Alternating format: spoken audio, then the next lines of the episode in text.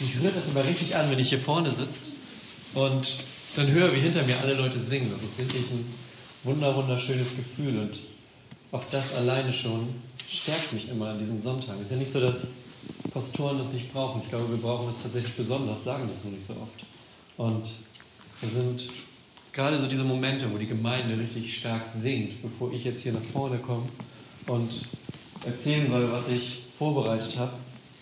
Die sind da ganz besonders. Denn heute geht es in der Predigt um Gottes Anwesenheit, um die Nähe Gottes. Das ist ja so ein Schlagwort, das wir immer mal gerne benutzen. Gott ist nahe und wir wünschen uns das und Gott ist anwesend und wir fangen jeden Gottesdienst mit dem Satz an dem Namen Gottes des Vaters, des Sohnes und des Heiligen Geistes, weil wir sagen, genau das bedeutet das. Wir sagen, das, was wir hier machen, das machen wir, weil Gott da ist. Deshalb sagen wir diesen Satz am Anfang immer. Und heute geht es um eine Situation, das ist ein Bibeltext für heute, eine Sache, die Paulus passiert ist. Und was wir da sehen werden, ist, glaube ich, oder hoffe ich, dass ich das zeigen kann, dass der Beweis für Gottes Anwesenheit manchmal nicht darin liegt, dass alles wie im Schnürchen läuft und dass man nicht von außen irgendwie angegriffen wird, sondern der Beweis für Gottes Anwesenheit liegt gerade in diesen Situationen darin, dass man trotzdem durchkommt durch diese Situation. Ja, weil man vielleicht erst im Nachhinein merkt, es war eine Situation, wäre Gott nicht da gewesen, hätte das gar nicht funktioniert. Und Paulus ist in so einer Situation heute. Und ich möchte euch mal den Anfang von dieser Geschichte, steht in der Apostelgeschichte Kapitel 16. Und da geht das los, dass Paulus ist auf einer Missionsreise unterwegs, das macht er immer gerne und ähm, kommt an einen Ort und es verläuft nicht ganz so wie erwartet. Es äh, tun sich so einiges an Gegenwehr auf gegen das, was er erzählt. Und es kommt so weit, dass es dann heißt, Schnell hatte sich eine große Volksmenge gegen Paulus und Silas. Silas ist ein Freund von Paulus, der mit ihm unterwegs sind. Die waren meistens mit mehreren unterwegs und Silas ist einer von denen. Und eine große Menge hatte sich gegen Paulus und Silas zusammengetan und die Beamten der Stadt erteilten Befehl, ihnen die Kleider zu zerreißen und sie mit Knüppeln zu schlagen. Damit geht unsere Geschichte heute los. Also Paulus und Silas sind im Namen Gottes unterwegs. Es kommt nicht so gut an. Und die Autoritäten der Stadt sagen, schnappt euch die beiden, die wollen wir jetzt mal von der Straße weghaben. Das ist schon mal, wer die Geschichte aus der Apostelgeschichte kennt, der weiß, das passiert den beiden mit einer gewissen Regelmäßigkeit, dass Paulus immer mal wieder zwischendurch im Gefängnis landet, dass er geschlagen wird, festgenommen wird, dass er drangsaliert wird für das, was er tut. Und wir wissen, er tut es trotzdem, weil er weiß, was der Nutzen davon ist. Er weiß, wenn ich es nicht mache, wenn ich nicht umhergehe und den Menschen von Gott erzähle, wie sollen sie es denn dann erfahren? Wie sollen sie denn erfahren, dass es da einen Gott gibt, der Teil von ihrem Leben sein möchte? Dass da ein Gott ist, dessen Nähe wir, worum es ja heute geht, und dessen Anwesenheit wir in unserem Leben haben können. Sagt Paulus, einer muss es ihnen sagen und anscheinend ist es an mir hängen geblieben. Und es funktioniert. Paulus ist unterwegs. Wenn man mal gerne bei seinen Bibeln ganz hinten aufschlägt, der sieht da diese Landkarten mit den bunten Linien. Da sieht man, dass Paulus den gesamten Mittelmeerraum der damaligen Zeit bereist hat und Menschen von Gott und von Jesus erzählt hat. So, und diesmal landet er wieder mal im Gefängnis. Und ich sage euch kurz, wie es weitergeht. Also wurden die beiden geschlagen und anschließend ins Gefängnis geworfen. Der Gefängnisvorsteher erhielt Anweisung, streng darauf zu achten, dass sie nicht entfliehen konnten. Aus diesem Grund ließ er sie in die sicherste Zelle bringen und ihre Füße in den Block schließen. Man wird in den Block schließen, das heißt im Endeffekt, die wurden angekettet. Also die konnten halt da wirklich nicht mehr weg. So, und das ist die Situation, in der sie sind. Und das Schöne ist, das waren jetzt zwei Verse, der nächste Vers geht mit zwei Worten los. Und so habe ich unsere Predigt für heute genannt. Predigen kriegen bei mir auf dem Computer immer einen Titel, damit ich die wiederfinde nach den Stichworten. Und der nächste Satz geht nämlich los mit gegen Mitternacht. Und meine Predigt für heute heißt gegen Mitternacht. Und Mitternacht ist nämlich, glaube ich, eine ganz besondere Zeit. Mitternacht ist eine Zeit, die so ein bisschen anders manchmal ist. So Geräusche klingen anders. Da kann man, gerade wenn man vielleicht kleiner ist, schon mal einen Kühlschrank mit Monstergeräuschen vielleicht verwechseln oder es ist auf jeden Fall, es ist alles anders. Bei mir war das früher so, ich durfte mit, ich weiß nicht, ich war auf jeden Fall zu jung, ich weiß nicht, wie alt ich war, aber wahrscheinlich war ich so sechs, sieben, acht Jahre alt. Da durfte ich zum ersten Mal den ersten Jurassic Park sehen. Also ihr kennt das mit den, die Dinosaurier werden geklont und sind in diesem Park und wie es so kommen muss. Es geht nicht lange gut, nach einer halben Stunde laufen die da alle Amok und dann sind da so ein paar Menschen mit drin. So, den durfte ich sehen. Und das war so um die Zeit meines Geburtstags rum. Denn an meiner Zimmerlampe, da hingen noch Luftballons. Da hatten wir so ein paar Luftballons angebunden an meine Zimmerlampe in meinem Zimmer. Und ich lag dann so in meinem Bett abends immer. Und mein Bett stand so im Zimmer, dass ich diese Zimmerlampe sehen konnte. Die hing da vorne im Zimmer an der Decke oben mit diesen Luftballons dran. So, es ist irgendwie zwei Tage oder drei Tage, nachdem ich zum ersten Mal Jurassic Park gesehen habe, den Kopf voller Dinosaurier habe. Es ist so, das Kinderzimmer, in dem ich damals war, ist zur Straße da draußen. Okay, ist eine sehr genaue Beschreibung meines Zimmers, in dem ich aufgewachsen bin. Passt auf, also ist wichtig, wirklich für die Geschichte, ist super wichtig. Draußen war die Straße vor der Tür und da waren Fenster zur Straße raus. So. Und meine Eltern, mein Vater höchstwahrscheinlich in diesem Fall, kam auf die glorreiche Idee, dort draußen auf der Auffahrt einen Bewegungsmelder anzubringen irgendwann. Also da, wahrscheinlich war mein Kinderzimmer zu der Zeit noch nicht in dem Raum, weil sonst könnte niemals ein Mensch auf die Idee kommen, an dem Fenster vor dem Kinderzimmer einen Bewegungsmelder für eine Lampe auf der Auffahrt anzubringen. Er hat es gemacht. So, da hängt dieser Bewegungsmelder und vor dem Baum wächst außerdem noch, müsst ihr euch vorstellen, schön bildlich, vor dem Baum am Fenster, äh, vor dem Fenster wächst so ein Baum. So, nun ist es so, immer, ja, nicht vergessen, ich liege im Bett, gerade zwei Tage vor Jurassic Park geguckt, Luftballons an der Decke. Jetzt kommt nämlich alles zusammen. Immer wenn draußen Wind ist, bewegt sich dieser Baum, klopft an das Fenster, gleichzeitig geht der Bewegungsmelder los, da ist draußen Licht auf der Auffahrt und ich schwöre, die Luftballons an der Decke werfen einen Schatten an die Wand, der aussieht wie ein Dinosaurier. Es ist wirklich passiert. Es ist wirklich passiert. Das ist so meine Verbindung zu Mitternacht, ist eine besondere Zeit. Es ist wirklich passiert. Draußen, und das ist mehrmals pro Nacht passiert. Draußen klopft es, es raschelt, das Licht geht an, da ist der Schatten von einem Dinosaurier an der Wand. Und ich denke an diese armen Kinder, die da sich in der Küche verstecken, weil der Velociraptor kommt in Jurassic Park. Das war eine anstrengende Nacht. Die Nacht ist eine besondere Zeit. Und ich glaube tatsächlich, jetzt mal ganz davon abgesehen, wie Kinder Nächte erleben, auch wenn wir erwachsen werden, ist die Nacht häufig mal gerade so eine schlaflose Nacht. Wer das kennt, ist eine Nacht zum Nachdenken. Das sind Nächte, da liegt man dann wach und kann so richtig schön, hat man Zeit, weil es ist ja auch nichts los nachts. Es ist ja, bis auf diese gruseligen Geräusche, die von unten kommen, ist es ja still. So. Und dann hat man Zeit, darüber nachzudenken, über vielleicht Dinge aus der Vergangenheit, die einen noch viel mehr einnehmen, als sie eigentlich sollten.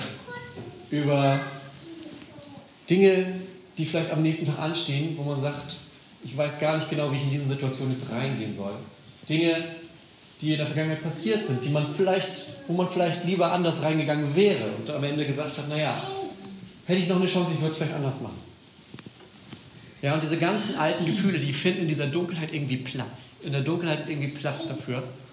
Und die Gedanken haben viel mehr Freiraum. Und genau da ist Paulus jetzt. Ja? Gegen Mitternacht liegt er in dieser Zelle, ist angekettet, kann sich kaum bewegen, wurde vorher geschlagen, seine Kleidung ist zerrissen. Und all das, weil er das tut, von dem er glaubt, das ist genau das, wofür ich auf dieser Welt bin. Paulus hat ja die feste Überzeugung, meine Aufgabe ist es, rumzugehen und den Menschen von Gott zu erzählen. Den Menschen zu erzählen, dass es einen liebenden Gott gibt. Und was passiert, sagt er? Ich werde dafür geschlagen und lande in der Gefängniszelle. Liegt gegen Mitternacht hier auf dem harten Boden, angekettet. Und die Gedanken kreisen und kreisen und kreisen, könnte man sich vorstellen. Ich sage euch mal, wie der Satz weitergeht. Gegen Mitternacht beteten Paulus und Silas und lobten Gott mit Liedern. Die übrigen Gefangenen hörten ihn zu. Das ist das, was Paulus macht. Alles ist dunkel, nachts gegen Mitternacht und er fängt an zu singen. Er fängt an zu singen, so Loblieder. Vielleicht könnte man sich vorstellen, die Psalmen. Die Psalmen in der Bibel sind ja eigentlich Lieder, so das Gesangbuch des Judentums. Man könnte sich denken, Paulus hat so ein paar Psalmen da gesungen. Vielleicht Psalm 23. Ob ich schon wanderte durchs finstere Tal. Passt vielleicht ganz gut, wenn man gegen Mitternacht in der Gefängniszelle liegt. Ja? Und Paulus liegt da und singt und betet und die anderen hören zu. Ich habe mich gefragt, warum kann er das? Er kann das, weil er die Lieder auswendig kann. Das ist logisch, wenn man es dann sagt, aber die Idee dahinter, die mir dann gekommen ist, ist ja, natürlich kann er die im Dunkeln singen, die Lieder, weil er die auswendig kann. Paulus hat Dinge in seinem Verstand und in seinem Herzen, die er genau für so eine Situation braucht. Paulus sitzt da nachts in der Zelle und ihm fallen genau die richtigen Worte ein, die er braucht, nämlich Lieder und Gebete, die ihn aufmuntern, Lieder und Gebete, die ihm Gott nahe bringen, selbst wenn er nachts gefesselt in der Gefängniszelle liegt. Was hätte er machen sollen, wenn er nicht irgendwie früher mal so ein paar Lieder auswendig gelernt hätte? Er wird da liegen und wahrscheinlich darüber nachdenken, was den Tag über falsch gelaufen ist. Und wie er bloß am nächsten Tag da rauskommen soll. Und ob sie ihn am nächsten Tag wieder schlagen werden. Ob sie ihn vielleicht noch anders foltern werden. Was jetzt überhaupt passiert. Aber Paulus erinnert sich an die Lieder, die in seinem Kopf sind. Und an die Gebete. Und kann die genau gegen Mitternacht auf dem harten Zellenboden kommen die wieder hoch in sein Herzen und er fängt an zu singen. Und die anderen Leute rundherum, die Mitgefangenen in den anderen Zellen, die hören ihn singen.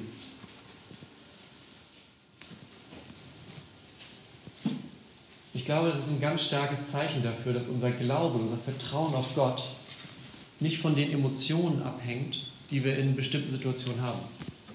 Gott ist nicht davon abhängig, wie ich mich gerade fühle. Gott ist größer als das. Gott verschwindet nicht, nur weil ich einen schlechten Tag habe. Und Gott ist auch nicht nur da, wenn in meinem Leben gerade alles so schön geordnet am Schnürchen läuft. Sondern Gott ist erstmal unabhängig von mir da. Und manchmal ist das, glaube ich, in so einer, wir sind in einer sehr emotionsgeladene Welt inzwischen. Ja, alles, gerade auch wenn wir in die Werbung gucken, es geht immer darum, dass es gerade zu mir passt, dass ich jetzt gerade in dieser Situation, ja, wie in so einem Flow, muss alles laufen und es muss funktionieren und so. Und das ist das Ideal eigentlich. Ja? Weil wir sehr individualistisch sind, ist ja auch gar nicht so verkehrt. Aber Gott ist es in dem Moment erstmal egal, der ist nämlich da. Und der verschwindet nicht, nur weil ich einen schlechten Tag habe. Und weil ich vielleicht gerade in diesem Moment denke, jetzt gerade fühle ich es nicht. Sondern jetzt liege ich gegen Mitternacht auf einem harten Zellenboden. Und selbst wenn ich es dann nicht fühle, bedeutet es aber nicht, dass Gott nicht da ist. Ich glaube, wir müssen lernen, uns neu zu erinnern. Das ist, glaube ich, unsere Aufgabe heutzutage mehr als noch vor einigen Jahrzehnten. Ich glaube, unsere Aufgabe ist, dass wir mehr anfangen, uns an das zu erinnern, was Gott uns Gutes getan hat. Und dass wir uns stärker auf seine Verheißungen berufen und auf das berufen, was Gott gesagt hat. Von dem er sagt, das ist das, was ich mit euch Menschen vorhabe. Dass Gott sagt, ich bin der liebende Vater im Himmel. Ich habe dich in diese Welt gesetzt, vom ersten bis zum letzten Atemzug. Auf diesem Weg, diese Strecke, die das ist, diese Jahre, wie viele das bei jedem von uns unterschiedlich auch sein mögen. Das ist die Zeit, in der wir uns begegnen, sagt Gott. In der du die Möglichkeit hast, ein Leben mit mir zu führen und dann nach deinem letzten Atemzug wieder zu mir zurückzukommen. Und das ist erstmal das, was im Vordergrund steht. Diese Verheißung Gottes, der sagt, ich bin da. Und Paulus weiß das, der weiß, dass Gott treu ist. Der weiß, dass Gott auch Veränderungen in die Situation bringen kann. Nur kann man ja dazu sagen, Paulus ist nicht das erste Mal im Gefängnis. Da können Dinge passieren, und das werden wir auch gleich noch sehen, die Dinge bei ihm relativ schnell mal um 180 Grad drehen können. Und Paulus weiß, dass Gott da ist, selbst um Mitternacht, wenn alles andere weg ist.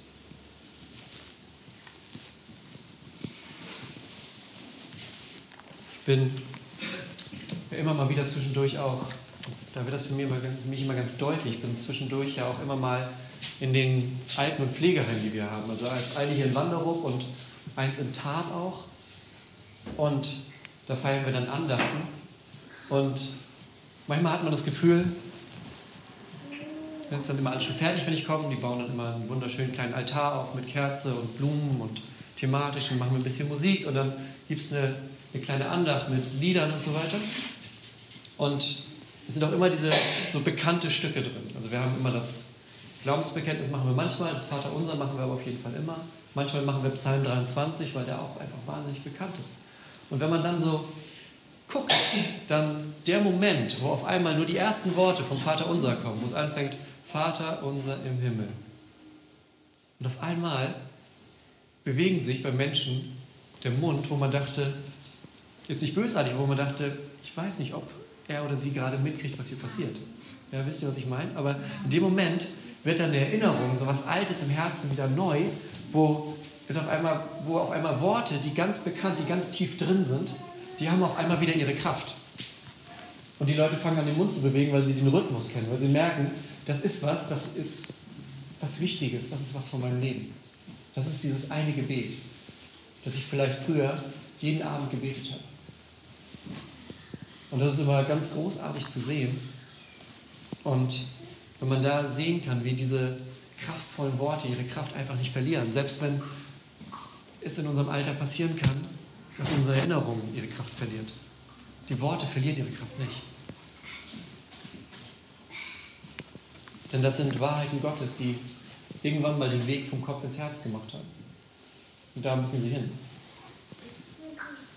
Ich weiß nicht, wer das gesagt hat, irgendwann mal gesagt, die, die längste Strecke im Universum ist vom Kopf ins Herz.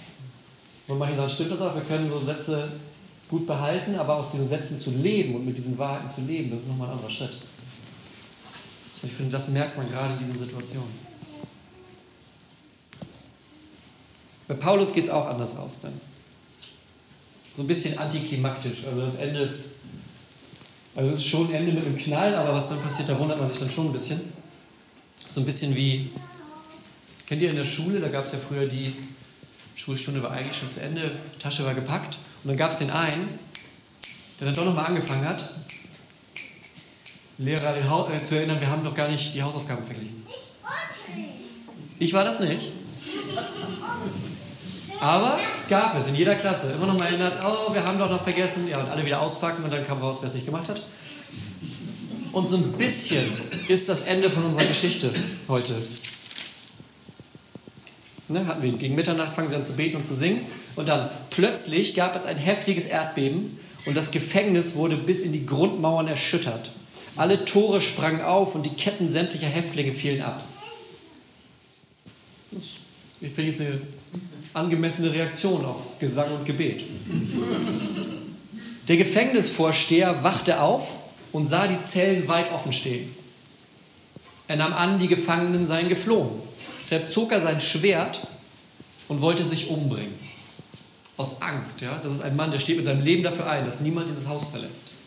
Und genau das ist gerade passiert, während er geschlafen hat. Aus Angst will er sich umbringen. Jetzt könnte man meinen, na gut, dieser Gefängniswärter ist jetzt, ist jetzt keine Hauptfigur in unserer Geschichte, den wird es dann jetzt wohl erwischen. Aber Paulus ist dieser Typ aus der Schule, denn er zieht das Schwert, will sich töten und was passiert? Doch Paulus rief ihm zu, tu dir nichts an, wir sind alle noch hier. Ich meine, da hat man einen ja, schon relativ spektakulären Gefängnisausbruch, der wäre möglich gewesen.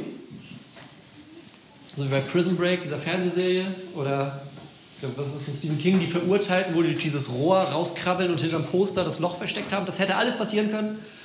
Aber Paulus ruft, nee, Moment, wir sind noch da. Das Schöne ist, das passiert aus dem Grund. Wenn wir ein kleines Stück weiter sehen, da kommt es nämlich, der Gefängniswärter auf einmal merkt, bei diesem Paulus-Typen, da ist irgendwas anderes. Ja, vielleicht hat er gehört, okay, den haben wir festgenommen, weil der hat so Sachen erzählt. Dann haben wir ihn ausgepeitscht, dann haben wir ihn in Ketten gelegt. Und der hat wahrscheinlich damit gerechnet, wenn gleich, das, ne, wenn so eine Situation passiert, dass die Tore aufgehen, dann rennt er weg. Ist nicht passiert. Ich glaube, das ist tatsächlich unsere Reaktion manchmal, wenn wir in diesen Mitternachtssituationen sind. Ja, wie oft denkt man sich dann, okay, wenn jetzt bildlich ein Erdbeben kommt und die Tore weit auf sind, wir genau von dem, was da los ist, weg könnten. Also ich würde ganz schön oft laufen, glaube ich. Paulus ist nicht gelaufen, sondern er schnipst mit dem Finger und sagt, wir sind noch da. Und jetzt pass auf, was der Gefängniswärter daraufhin sagt. Er sagt, er führte sie hinaus und fragte, ihr Herren, was muss ich tun, um gerettet zu werden? Und Paulus und Silas antworten, glaube an Jesus, den Herrn, dann wirst du gerettet zusammen mit deinem ganzen Haus.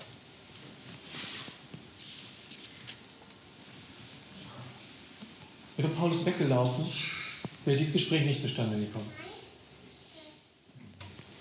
Und ich glaube tatsächlich, dass Gott manchmal unsere Situation nutzen kann, die uns erstmal so ganz schräg und komisch vorkommen. So Situationen, von denen wir denken, wo bin ich hier gelandet? Ja? Gegen Mitternacht auf einem harten Gefängnisboden.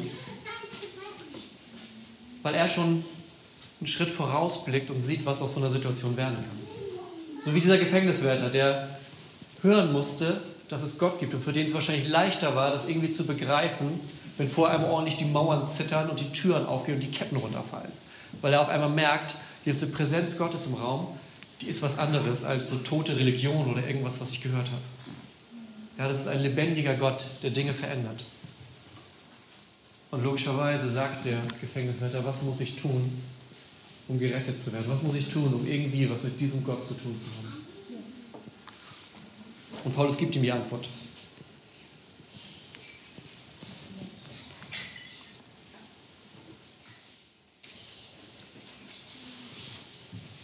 Da passiert ist, dass die offene Tür, auf die Paulus warten sollte, das war nicht die offene Tür vom Gefängnis, sondern die offene Tür, um die es für Paulus in der Nacht ging, das ist die offene Tür bei diesem Gefängniswärter. Glaube, deshalb war Paulus tatsächlich da im Gefängnis. Weil Gott wusste, dass da die Möglichkeit ist, dass einer hört, wer er ist. Und wir haben das gehört, dass Jesus sagt, ne, ein Schaf, Jesus der Hirte, der geht los, um ein Schaf zu retten, und obwohl er 99 in der Herde hat. Ja, oder die Engel im Himmel freuen sich über den einen Sünder, der sich bekehrt. Weil Gott sich über jeden einzelnen Menschen freut, der zu ihm kommt. Jeder Einzelne ist bei Gott unendlich wertvoll. Und hier zeigt das wieder so eine Geschichte. Paulus muss durch diese Nacht im Gefängnis, damit er einem einzelnen Wärter sagen kann, es gibt diesen Gott und er liebt dich und er möchte, dass du bei ihm bist. Er möchte eine Beziehung mit dir haben.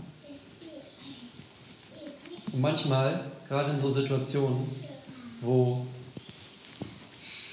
Gott sich fern anfühlt, kann es sein, dass wir in genau so einer Situation nämlich sind. Dass Gott uns auf was vorbereitet, was danach kommt. Dass da eine Tür ist, die in dem Moment aufmacht, wo sie aufgemacht werden muss. Und dann kommt es nämlich darauf an, wie wir die Situation sehen. Paulus hätte weglaufen können, sobald die Ketten runterfallen. Aber ich glaube, er hatte im Gefühl, dass da noch mehr kommt.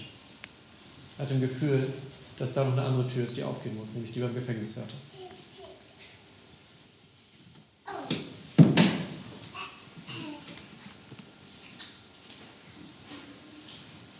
Ich möchte mit einem Vers aufhören, der steht ganz woanders, der steht im Jakobusbrief. Aber das ist ein Vers, der für mich immer, immer wieder wichtig ist. Jakobus sagt im ersten Kapitel, Vers 2, wenn, ihr in wenn in schwierigen Situationen euer Glaube geprüft wird, wenn in schwierigen Situationen euer Glaube geprüft wird, dann freut euch darüber. Freut euch darüber, wenn in schwierigen Situationen euer Glaube geprüft wird. Denn das passiert hier Paulus. Er ist in einer schwierigen Situation, sein Glaube wird geprüft. Und das Falsche, was er hätte machen können, war, wäre gewesen, einfach wegzulaufen bei der ersten Gelegenheit oder die Arme zu verschränken und sich für Gott zu verschließen, weil er sagt, der ist gerade sowieso nicht hier, ich bin ja im Gefängnis, wieso sollte Gott hier sein? Jakobus erinnert uns, nee, nee, gerade in diesen schwierigen Situationen kann es sein, dass das eine besondere Situation ist. Denn diese Glaubenszeit, die führt zu Geduld und Geduld führt dazu, dass Glaube reift. Ein Glaube, der beim ersten Lüftchen umkippt, der ist nicht sonderlich stark. Das ist nicht schlimm, aber das ist ein Glaube, der reifen muss. Und da sind wir wieder bei dem Erinnern. Ihr merkt, das ganze Ding ist ein Kreis. Da sind wir wieder beim Erinnern, dass Gott uns sagen möchte, denk immer daran zurück, dass ich da bin. Auch wenn du es gerade nicht merkst. Denk immer daran zurück, dass ich auf deiner Seite bin. Denk immer daran zurück, dass ich dein Vater im Himmel bin. Wir haben es hier auf den Wänden, wir haben es hier oben, der all das für dich getan hat und gesagt hat, ich sterbe lieber diesen schlimmsten Tod, bevor ich dich loslasse. Genau daran müssen wir uns erinnern. Das müssen wir erinnern, neu lernen. Damit wir, und das ist tatsächlich so ein leicht schräger Wunsch von mir, dass ich irgendwann in, ich weiß nicht genau, wie die Lebenserwartung für Männer in Deutschland ist, aber sagen wir mal in 60 Jahren, dass ich in 60 Jahren in einem Altenheim sitze und alles, was noch passiert ist, dass ich beim Vater unser die Lippen bewegen kann. Denn so schräg das auch klingt, das wäre, es wären schöne Worte, so wenn man so sagt, es gibt noch ein paar Worte, an die ich mich erinnern kann, aber das wären schöne Worte, an die ich mich noch erinnern kann. Und ich glaube, deshalb ist es wichtig, dass man jetzt ein bisschen Schatz anlegt für diese Zeiten, für so schwere Zeiten, für dürre Zeiten, um sich dann an den Gott zu erinnern, der Jesus für uns ist. Lass uns beten.